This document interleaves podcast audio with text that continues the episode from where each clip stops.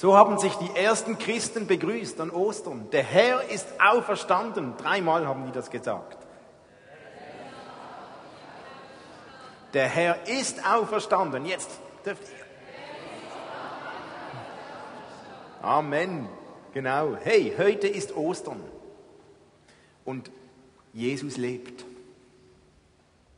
Jesus lebt. Ja. Das war mehr als nur ein Film. Jesus lebt auch heute noch. Mir gefällt in diesem Film so der Übergang am Schluss. Plötzlich ist er in der modernen Welt. Und das eröffnet die Perspektive, Jesus lebt. Ich habe ihn kennengelernt. Ich habe ihn erlebt. Ich spüre ihn immer wieder.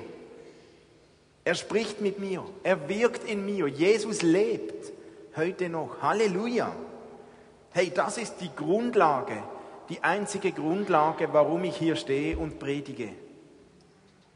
Das ist die Grundlage dafür, dass wir überhaupt irgendetwas zu erzählen haben. Das ist die Grundlage dafür, dass wir Gottesdienste feiern. Das ist die Grundlage für unsere Kampagne unterwegs zu den Menschen. Die einzige Grundlage, der beste Grund, der tiefste Grund heißt, Jesus lebt. Er ist auferstanden. Auch heute noch, Jesus lebt, hier 2015. Und lasst uns nicht den Fehler machen, weil wir ihn nicht gesehen haben, zu zweifeln. So wie Thomas. Jesus hat gesagt, Glaube ist, wer ihn auch ohne zu sehen glaubt. Aber wir glauben ja nicht nur an Dinge, die wir sehen, auch sonst, wie beim Strom. An Strom zweifelt auch niemand. Aber wer hat schon mal Strom gesehen? Strom sehen wir auch nicht. Aber wir zweifeln nicht, weil wir den Strom erleben oder spüren. Wir sehen die Auswirkungen. Und dasselbe ist es mit Jesus. Jesus lebt. Ich sehe ihn zwar nicht, wie ich euch sehe, aber ich spüre ihn. Ich erlebe seine Auswirkungen. Ich erlebe, was er tut. Und so weiß ich, Jesus lebt. Und Ostern heißt, Jesus hat sein Leben gegeben, aber Jesus ist auferstanden und hat den Weg zu Gott frei gemacht. Frei gemacht für alle Menschen. Es gibt nichts, es gibt keinen Grund, es gibt nichts, was du getan haben könntest, der den Weg zu diesem Jesus nicht mehr möglich machen würde. Ostern heißt, egal was schon passiert ist, Jesus hat Vergebung angeboten. Für dich, für mich. Jesus lebt und er lebt heute in uns drin. Das ist Ostern. Vergebung ist möglich. Jesus lebt in mir, in dir. Und Jesus hat uns gesagt, immer wenn mindestens zwei Christen zusammen sind und sich treffen, und wir sind heute viel mehr als zwei, da bin ich mitten unter ihnen, da ist er da. Jesus ist da, Jesus ist jetzt da, weil er auferstanden ist. Und deswegen rechnen wir mit der Präsenz Gottes. Deswegen feiern wir Gottesdienste. Und so bete ich, dass jeder von uns heute Abend diesen Jesus irgendwie spürt, erlebt. Und er kann das so vielseitig, so vielseitig wir Menschen auch sind. Ich weiß, Jesus lebt. Und wer diese Botschaft erlebt, wer diesen Frieden findet, den Gott uns gibt, dem gibt er sie nicht nur zum Selbstzweck, sondern daraus resultiert ein Auftrag. Was hat Jesus gesagt am Schluss? Nun geht geht und erzählt diese Botschaft, erzählt sie weiter. Und dieser Auftrag gilt auch für uns. Geht und erzählt, dass dieser Jesus lebt. Erzählt davon, was ihr erlebt habt, wenn Jesus in dir lebt. Geh und erzähle, was das für Auswirkungen hat. Das ist unser Auftrag. Und das ist der Kern unserer Kampagne. Die Kampagne, die wir mittendrin sind, unterwegs zu den Menschen. Es geht genau um das. Wir wollen leben unterwegs zu Menschen und so leben, dass Menschen, die noch nie von diesem Jesus gehört haben, ihn sehen, ihn erleben, ihn finden, so wie wir diesen Jesus erleben. Darum geht's. Deshalb führen wir die Kampagne durch, unterwegs zu den Menschen. Und wir reden in unserer Kampagne bewusst von einem missionalen Lebensstil und nicht von missionarisch. Martin hat das schon gesagt. Missional heißt, wir wollen eben wegkommen von diesem schrägen, mühsamen Bild, missionarisch sein zu müssen. Wir wollen wegkommen von diesen abschreckenden Vorstellungen von Missionaren, die wir alle so gut kennen. Wir wollen durch unsere Kampagne niemanden von euch überreden, irgend zwanghaft Traktate verteilen zu müssen. Niemand von euch wollen wir dazu überreden, jetzt Straßenprediger zu werden und auch nicht zu meinem unangenehmen Zeitgenossen zu werden, der immer negativ auffällt. Wir müssen nicht weltfremde Prediger werden, die ständig versuchen, Antworten zu geben, wo Menschen gar keine Fragen gestellt haben. Und manchmal ist so der, die Vorstellung vom Missionarsein führt dazu, dass man sich so fast in eine Opferrolle hineingedrängt fühlt. Wir leiden halt, weil wir die Botschaft Jesu erzählen. Dabei ist es vielfach so, dass wir Ablehnung erleben, weil wir überall sprechen, wo es gar niemanden interessiert. Und wenn wir sprechen und Antworten geben, wo niemand eine Frage stellt, dann müssen wir uns nicht wundern, wenn es nicht funktioniert. Wir sind aber keine geistlichen Masochisten, die uns die irgendwie einfach suchen, abgelehnt zu werden. Nein, wir reden nicht vom missionarisch, wir reden vom missional. Und missional heißt für uns, wir wollen so leben, wir wollen die Verantwortung nehmen, mit Jesus zu leben, dass Menschen aufmerksam werden auf diesen Gott. Wir wollen so leben, natürlich, ehrlich, echt und nicht künstlich aufgesetzt. Aus diesem Grund haben wir uns in dieser Kampagne sechs Gewohnheiten überlegt. Sechs Gewohnheiten, die wir sehr empfehlen, sie einzuüben. Solche Gewohnheiten sollen uns helfen, einen missionalen Lebensstil zu leben, einzuüben. Wie lebe ich mit diesem Gott? Wenn ich tue, was ihm entspricht, wenn ich lebe mit Jesus, was könnte das heißen? Wie kann ich leben, dass andere Menschen durch mein Leben auf ihn aufmerksam werden? Und dazu wollen wir Gewohnheiten einüben. Wir haben sechs Gewohnheiten zusammengefasst, jeweils mit einem Stichwort. Und die Anfangsbuchstaben dieser sechs Gewohnheiten, die heißen bewege, wenn man die zusammensetzt. Bewege, das ist natürlich ein Wortspiel. Es sind Gewohnheiten, die mich selbst in Bewegung bringen sollen, um mein Christsein zu leben. Aber es sollen auch Gewohnheiten sein, die bei anderen Menschen etwas bewegen sollen, auslösen sollen. Bisher haben wir drei dieser Gewohnheiten angeschaut. B wie Bereitschaft war die erste. Bereitschaft, jeden Tag mit einem kurzen Gebet aufzustehen. Herr, hier bin ich, sende mich. E war Essen. Ich lade einmal in der Woche irgendeine Person bewusst zum Essen ein und verwöhne diese Person. Und W war Werke. Ich möchte Menschen in meinem Umfeld ein Segen sein. Ich möchte Menschen einfach Gutes tun. Durch Worte der Ermutigung, durch Taten der Freundlichkeit. Und entscheidend ist, dass wir missional evangelisieren, genauso dann tun, wenn ich jemanden zum Essen einlade, wie wenn ich für ihn bete. Wenn ich jemandem etwas Gutes tue, wenn ich jemanden zum Segen werde im Namen Gottes, dann lebe ich missional. Dann lebe ich so, dass Menschen etwas von Wesen Jesu miterleben können. Nun, heute kommen wir zu den zweiten drei Gewohnheiten. Nach der Bereitschaft Essen und Werke, die vierte missionale Gewohnheit heißt erzählen. Erzählen. Und das bedeutet nichts anderes, als dass ich lerne über meinen Glauben, über mein Leben, dass ich mit diesem Jesus lebe, zu sprechen. Jetzt wird es schon ein bisschen herausfordernder. Ich meine, so die Bereitschaft zu haben, am Morgen zu beten, Herr, hier bin ich, sende mich, das geht noch. Jemanden zum Essen einladen ist auch nicht so gefährlich und jemandem ein Segen zu sein, irgendwas Gutes zu tun, geht auch noch. Aber von meinem Glauben zu erzählen, da hört es schnell bei vielen Menschen auf. Und manchmal gibt es Christen, denen fällt das ganz schwer, sich anzugewöhnen, wie könnte ich von meinem Glauben reden. Aber erzählen ist eine der missionalen Gewohnheiten. Es gibt da einen schönen Text im Kolosserbrief, wo Paulus etwas sehr Klärendes sagt zu diesem Thema erzählen. Kolosser 4 ab Vers 2. Da schreibt Paulus, lasst nicht nach im Beten, werdet nicht müde darin und tut es immer mit Dank. Betet dabei auch für uns, dass Gott uns eine Tür öffnet für seine Botschaft.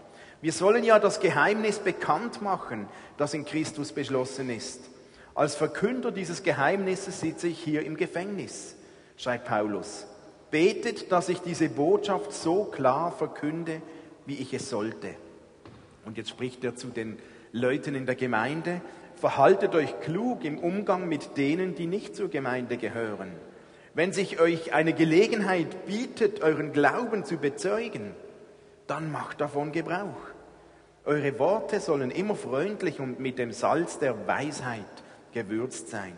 Dann werdet ihr es auch verstehen, jedem, der mit euch redet, eine angemessene Antwort zu geben.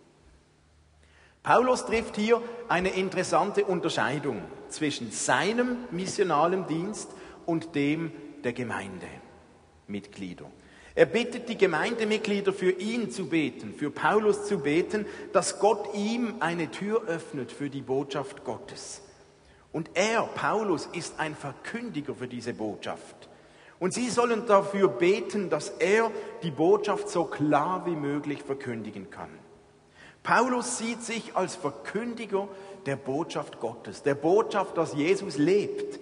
Die gute Botschaft spricht des Evangeliums. Darum bezeichnet sich Paulus als Evangelist.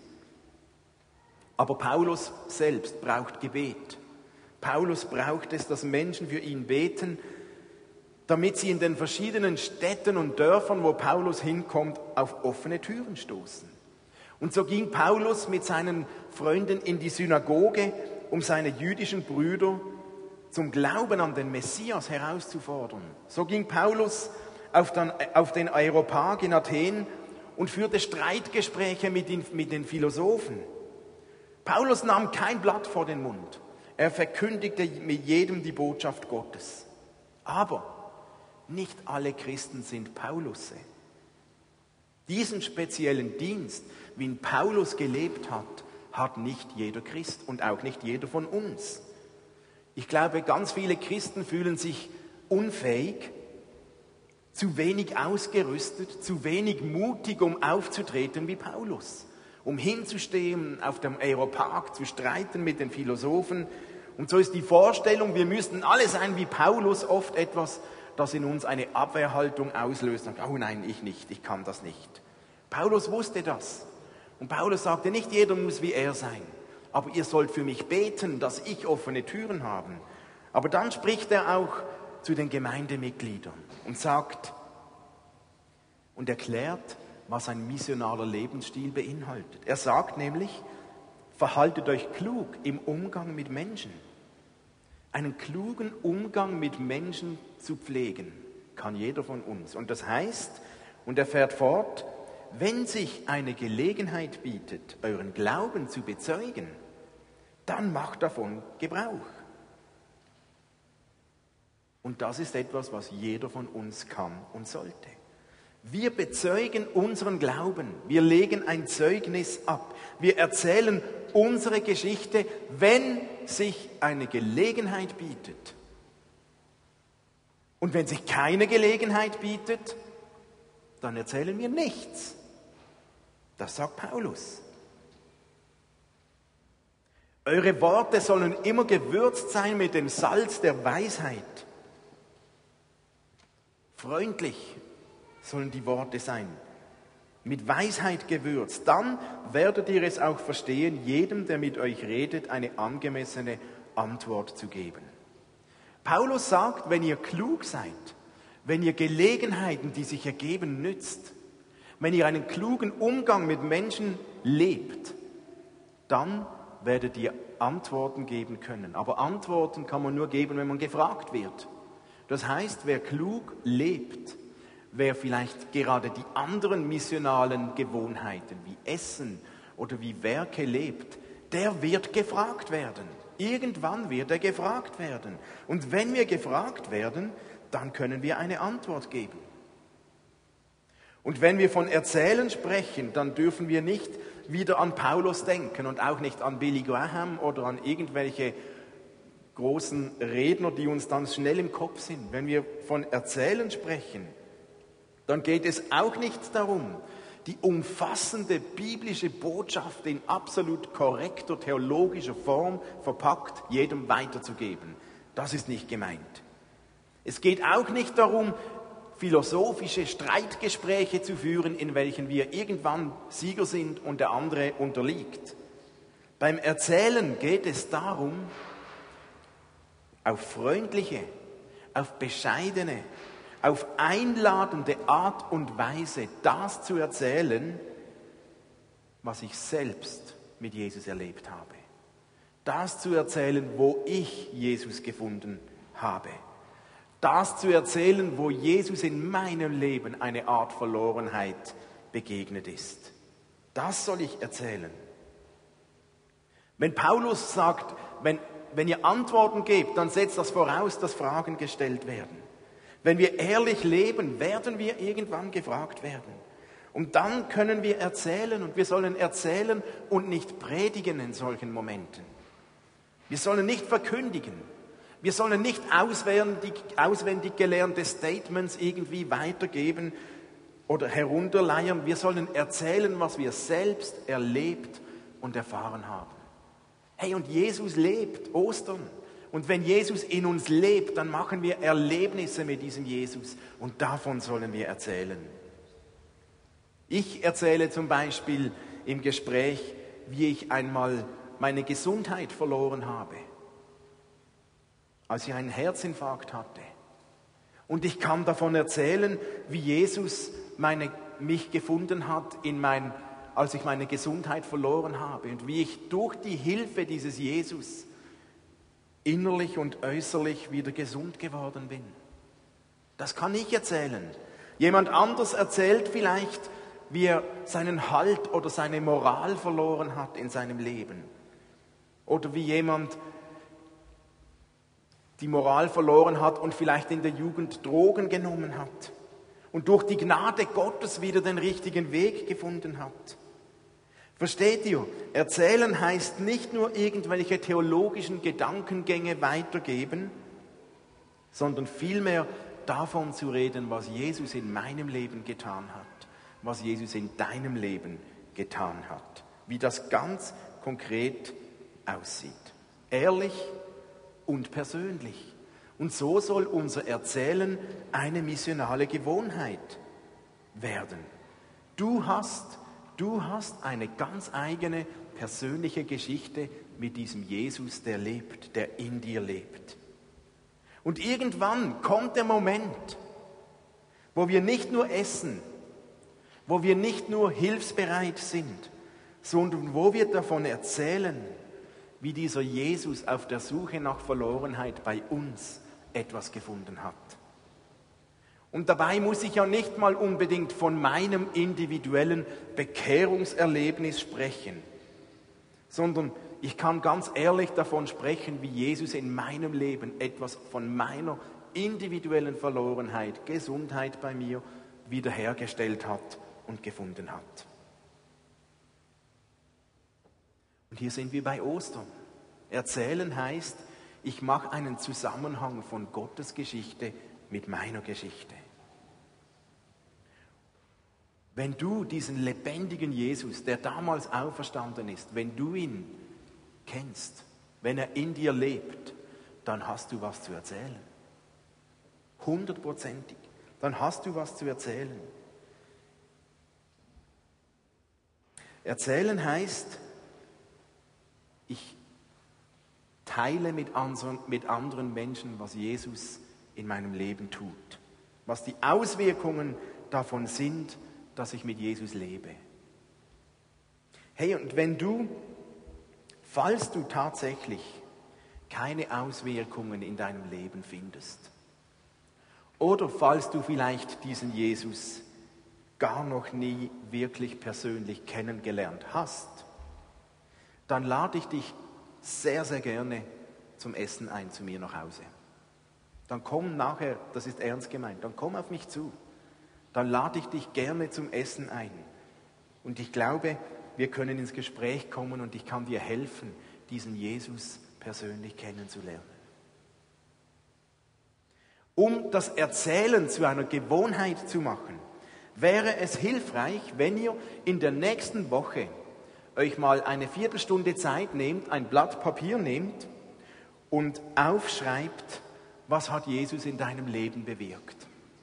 Aus welcher Verlorenheit hat Jesus dich gerettet? Und falls dir nur die Tatsache Himmel oder Hölle einfällt, aus dir dir Jesus geholfen hat, dann komm doch mal zu uns in die Seelsorge. Ich bin überzeugt, wir finden noch ein paar andere Themen in deinem Leben, die Jesus gerettet hat, die Jesus verändert hat, als nur Himmel oder Hölle. Diejenigen, die die letzten Predigen da waren, die wissen, von was ich spreche. Martin hat darüber gesprochen, dass Verlorenheit viel mehr ist als nur der Zustand Hölle oder Himmel. Wenn du das noch nicht gehört hast, dann hör doch auf unserer Homepage die letzten Predigten, damit du da den Zusammenhang hast. Wir sollten uns und wir wollen uns angewöhnen, regelmäßig, ob einmal im Monat oder einmal in der Woche, einem Menschen davon zu erzählen, was Jesus in meinem Leben getan hat, was Jesus in deinem Leben getan hat. Dann wird Ostern lebendig. Das ist die dritte, nein, die vierte missionale Gewohnheit. Die fünfte Gewohnheit, G, B, W, G, G, heißt Gebet. Die Gemeinde in Korinth, die erlebte zwei unterschiedliche Evangelisten, die erzählt haben. Sie erlebten Paulus und sie erlebten Apollos. Und Paulus erklärt dieser Gemeinde in Korinth im ersten Korintherbrief, welche Rolle die beiden bei ihrer Bekehrung, bei ihrer Hinwendung zu Jesus hatten. Er sagt nämlich, Paulus, 1. Korinther 3, ich habe gepflanzt, Apollos hat begossen, aber Gott hat es wachsen lassen. Es zählt also nicht, wer pflanzt oder wer begießt, es kommt alles auf Gott an, der es wachsen lässt. Ein unheimlich wichtiger Vers, das Paulus hier, was er beschreibt. Paulus macht nämlich deutlich, am Ende kommt es auf Gott an. All unser missionales Handeln, am Ende kommt es auf Gott an. Missionale Gewohnheiten sind keine neuen Methoden, ist keine neue Strategie, kein Geheimrezept und es wäre viel zu einfach und zu simpel, wenn wir denken würden, ich muss nur bereit sein, ich muss nur essen, Gutes tun und anderen erzählen und dann wird alles Mögliche passieren, Menschen finden dann zu Jesus. Es braucht für all diese Gewohnheiten Gebet. Ohne Gebet fehlt uns das Salz in der Suppe. All unser Pflanzen, all unser Begießen hat am Ende keinen Erfolg, wenn Gott nicht etwas wachsen lässt in den Herzen der Menschen. Wenn Gott nicht seinen Beitrag dazu gibt, wenn Gott es nicht lebendig macht. Und dazu braucht es Gebet. Wir können keinen missionalen Lebensstil führen ohne das Gebet. Und wenn Gott uns Menschen aufs Herz gelegt hat, wenn Menschen in unserem Umfeld interessiert sind, wenn wir Menschen des Friedens treffen, dann tun wir gut daran, regelmäßig für sie zu beten. Und deswegen brauchen wir als Missionale Gewohnheit, genauso wie wir Essen und Mahlzeiten brauchen, brauchen wir Momente des Gebets. Wir nennen das Fürbitte. Fürbitte in denen Momenten, wo wir regelmäßig für unsere Freunde beten. Wir beten für Menschen, dass sie Jesus in ihrer Verlorenheit finden. Wir beten, dass Menschen Ostern auch lebendig erleben können, diesen Jesus treffen. Das ist der Kern unseres Glaubens. Der Kern ist keine Geschichte, ist kein theologisches Konzept, sondern eine Person, dieser Jesus Christus. Und wir beten, dass Menschen ihn kennenlernen, in Bewusstsein. Gott kann uns brauchen. Wir können jemanden einladen. Wir können ihm Gutes tun. Wir können erzählen. Aber wenn Gott dann das wachsen lässt, dann kann etwas passieren. Gott ist es, der wachsen lässt. Wir können pflanzen, wir können, können begießen. Und Gebet heißt, So unglaublich es tönt, wir haben die Möglichkeit, Gottes Arm zu bewegen, Gott anzuspornen. Wir haben die Möglichkeit, Gott zu bewegen, dass er etwas tut. Braucht Gott das? Nein, sicher nicht. Gott hat das nicht nötig, er braucht das nicht, er kann das auch locker ohne uns tun. Aber es gefällt ihm. Es gefällt ihm, wenn wir ihn bitten. Und er lässt gerne Dinge wachsen, für die wir beten. So möchte ich euch Mut machen, missionale Gewohnheiten, euch einzutrainieren. Warum nicht diese Formel 111? Einmal am Tag eine Minute für einen Menschen zu beten. Oft ist es eine Sache, dass man es schnell vergisst, aber man kann heute eine Erinnerungs-App installieren oder irgendwas, ein Zettel aufschreiben. Einmal am Tag, eine Minute für einen Menschen zu beten. Hey, das sollte drin liegen. Zu beten, dass Gott es wachsen lässt, was wir pflanzen und was wir gießen.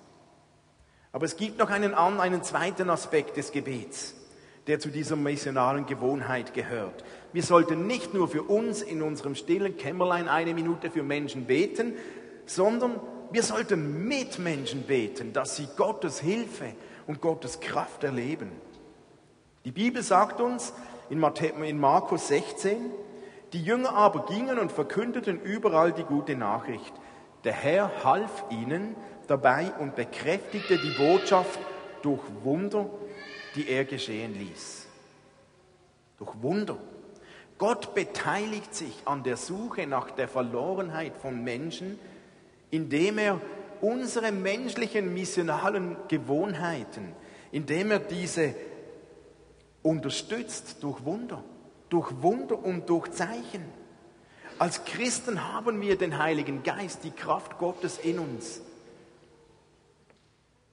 Und deswegen die Überzeugung, dass Gott selbst Wunder tut, wenn wir beten durch die Kraft Gottes. Und ich bin überzeugt, dass wenn wir mit Menschen essen, wenn wir ihnen Gutes tun, wenn wir erzählen, wenn wir Leben teilen, irgendwann stoßen wir bei Menschen auf so manche Nöte von Menschen, auf Sorgen, auf Krankheiten, auf Schicksalsschläge, auf Arbeitslosigkeit, auf Ängste, und wenn wir auf solche Dinge stoßen bei Menschen um uns herum, dann ist das die Gelegenheit, die Gelegenheit, nichts zu zögern, sondern unseren Freunden anzubieten, hey, kann ich jetzt gerade für dich beten? Darf ich für das beten? Wenn jemand krank ist, darf ich beten um Heilung? Wenn jemand die Arbeitsstelle verloren hat, darf ich beten, dass du eine neue Arbeitsstelle findest? Wenn eine Ehe in Schieflage geraten ist, darf ich beten um göttlichen Segen und um eine Kraft für Veränderung. Wenn jemand in Not ist, darf ich beten um Frieden, darf ich beten um Veränderung, darf ich beten, dass du Gott begegnest. Dann sollten wir beten. Wenn wir mit Menschen beten, machen wir Menschen vertraut mit der Kraft Gottes, mit der Möglichkeit des Gebetes. Und wisst ihr, wenn wir Menschen am Ende unseres Lateins sind, und das sind wir manchmal, wenn wir Not begegnen, wenn Menschen am Ende ihres Lateins sind, dann haben wir immer noch ein Angebot, nämlich das Gebet. Wie wäre es, wenn wir uns angewöhnen, wenn uns Not begegnet, zu fragen, darf ich jetzt gerade für dich beten? Weil dann pflanzen und begießen wir. Im Wissen, Gott lässt es wachsen. Es ist Gottes Kraft, die unsere Anstrengungen segnet und füllt mit Zeichen und Wundern. Also lasst uns diese Gewohnheit einüben, einmal im Tag eine Minute für einen Menschen beten und wenn immer sich eine Gelegenheit ergibt, für Menschen zu beten, mit Menschen zu beten, darf ich jetzt für dich beten. Und damit sind wir bei letzten Gewohnheit, die sechste missionale Gewohnheit E, ist einladen. Irgendwann kommt der Punkt, wo wir Menschen einladen dürfen. Einladen, zu Gott zu kommen. Einladen, in die Gemeinde zu kommen. Missionaler Lebensstil ist oft eng verknüpft auch mit einer Gemeinde. In der Apostelgeschichte lesen wir, täglich führte der Herr solche, die gerettet wurden, ihrer Gemeinschaft hinzu. Und hier steht das Wort Gemeinschaft, Ekklesia, und was eben die damalige Gemeinde in Jerusalem bezeichnete. Und später auch jede Gemeinde, jede Ortsgemeinde. Die Entscheidung für Jesus ist immer auch eine Entscheidung zur Gemeinschaft, zur Gemeinde. Es heißt nicht, täglich führte der Herr solche hinzu, ähm, die gerettet wurden, seinem Reich hinzu. Natürlich fügte er sie seinem Reich hinzu. Aber hier wird speziell erwähnt, er fügte sie der Gemeinde hinzu. Menschen werden Teil einer Gemeinde. Und das nicht, weil wir so krampfhaft und mühsam am Mitgliederwerben sind oder weil wir ständig Menschen manipulieren oder motipulieren, um es etwas einfacher zu sagen, sondern weil Gott selbst Menschen zur Gemeinde hinzufügt, weil Gott selbst Menschen beruft. Und wir dürfen nicht vergessen, dass eine Hinwendung zu Jesus irgendwann mit sich zieht, eine Hinwendung zur Gemeinde, zur Familie. Wenn wir zurückdenken an das verlorene Schaf, der Hirte, der 99 stehen ließ, um das eine zu suchen, dann wird das wiedergefundene Schaf jetzt nicht plötzlich zum persönlichen Haustier des Hirten. Es wird wieder ein Teil der Herde. Versteht ihr? Und manchmal denken wir, das Wichtigste ist ich und Gott. Und das ist die Hauptsache. Und das stimmt, das ist die Hauptsache. Aber es ist einseitig, es greift zu kurz. Irgendwann möchte Gott, dass wir ein Teil der Herde werden und nicht nur sein persönliches Schaf. Irgendwann möchte Gott, dass wir ein Teil der Gemeinschaft werden, der Gemeinde.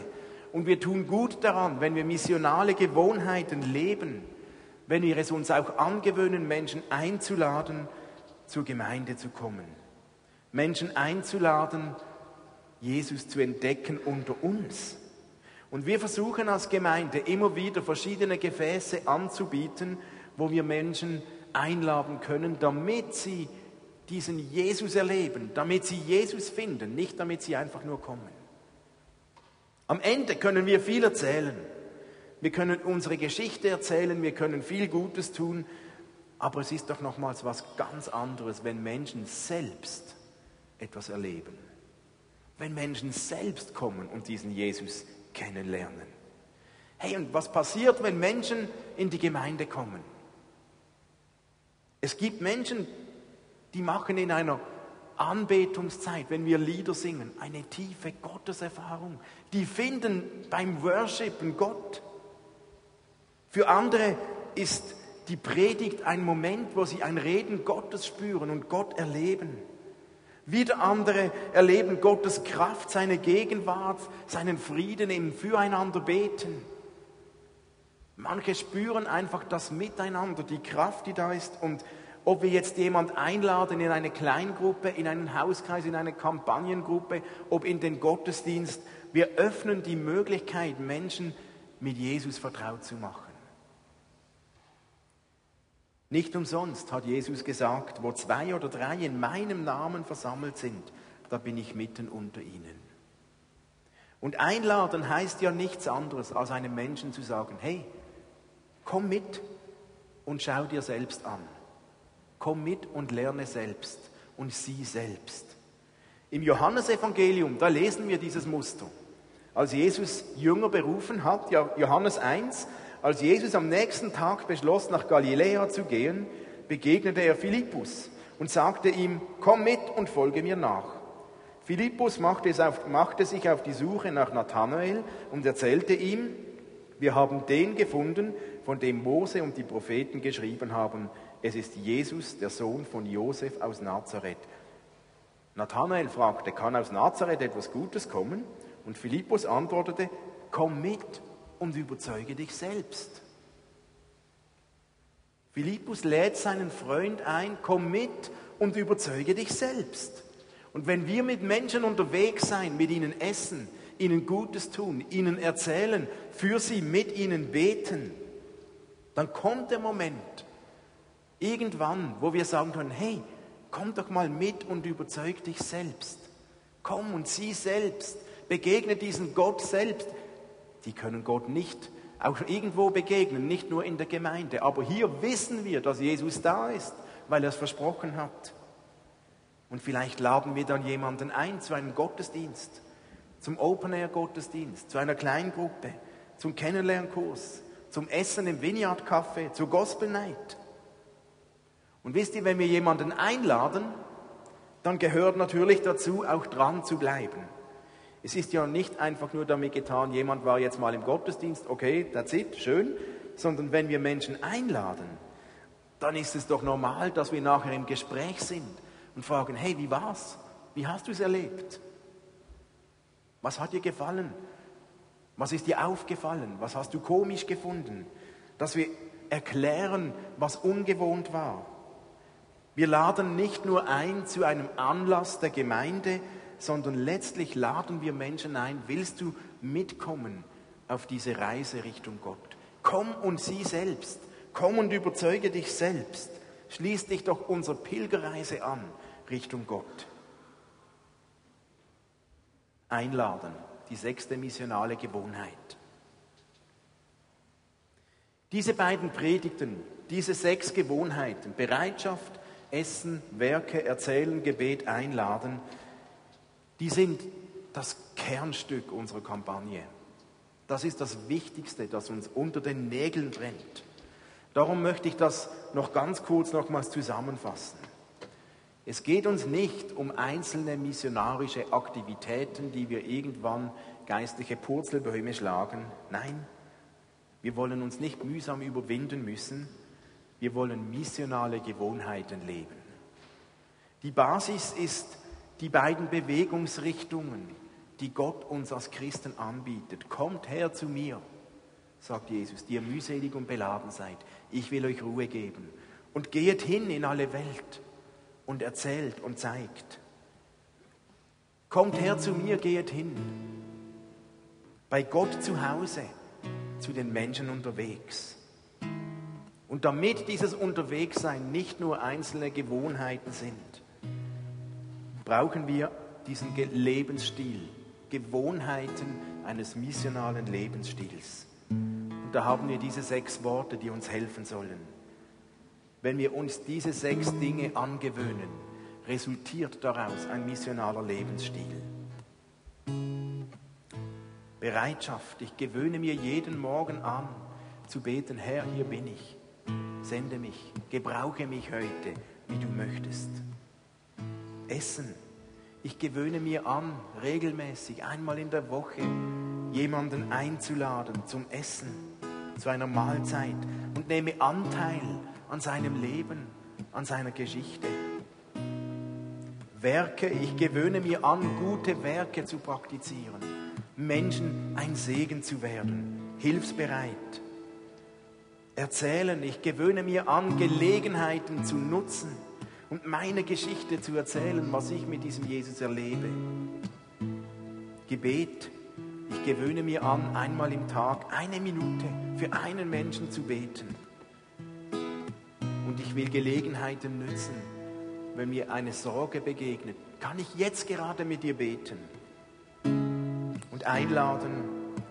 Ich gewöhne mir an, meine Menschen des Friedens auch einzuladen in die Gemeinde und sage, komm, komm und sieh selbst, überzeuge dich selbst. Das alles macht nur Sinn, weil es Ostern geworden ist weil Jesus nicht eine historische Legende geblieben ist, sondern weil Jesus auferstanden ist und lebt, heute noch. Das ist das Wunder des christlichen Glaubens. Jesus lebt. Wir können ihn kennenlernen. Viele von uns haben ihn kennengelernt. Damals, an diesem Ostermorgen, als Jesus auferstanden war. Damals, als der Tod, die Finsternis mit dem Licht des Lebens verdrängt wurde Danach, damals, als das neue Leben begann, als Jesus auferstand, wurde die Basis gelegt für unseren Glauben heute. Jesus lebt. Und das ist die Basis unserer Kampagne. Jesus lebt. Ich lade euch ein, aufzustehen und lasst uns diesem Jesus Lieder singen. Und lasst uns das erste Lied einander zusingen. Das Lied heißt, ich weiß, dass mein Erlöser lebt. Ich weiß, ich werde leben, weil du bist. Mein Erlöser lebt. Dein Erlöser lebt. Und wir können ihm begegnen. Lasst uns das bewusst auch einander zusingen. Ich weiß, dass mein Erlöser lebt, weil heute ist Ostern. Okay?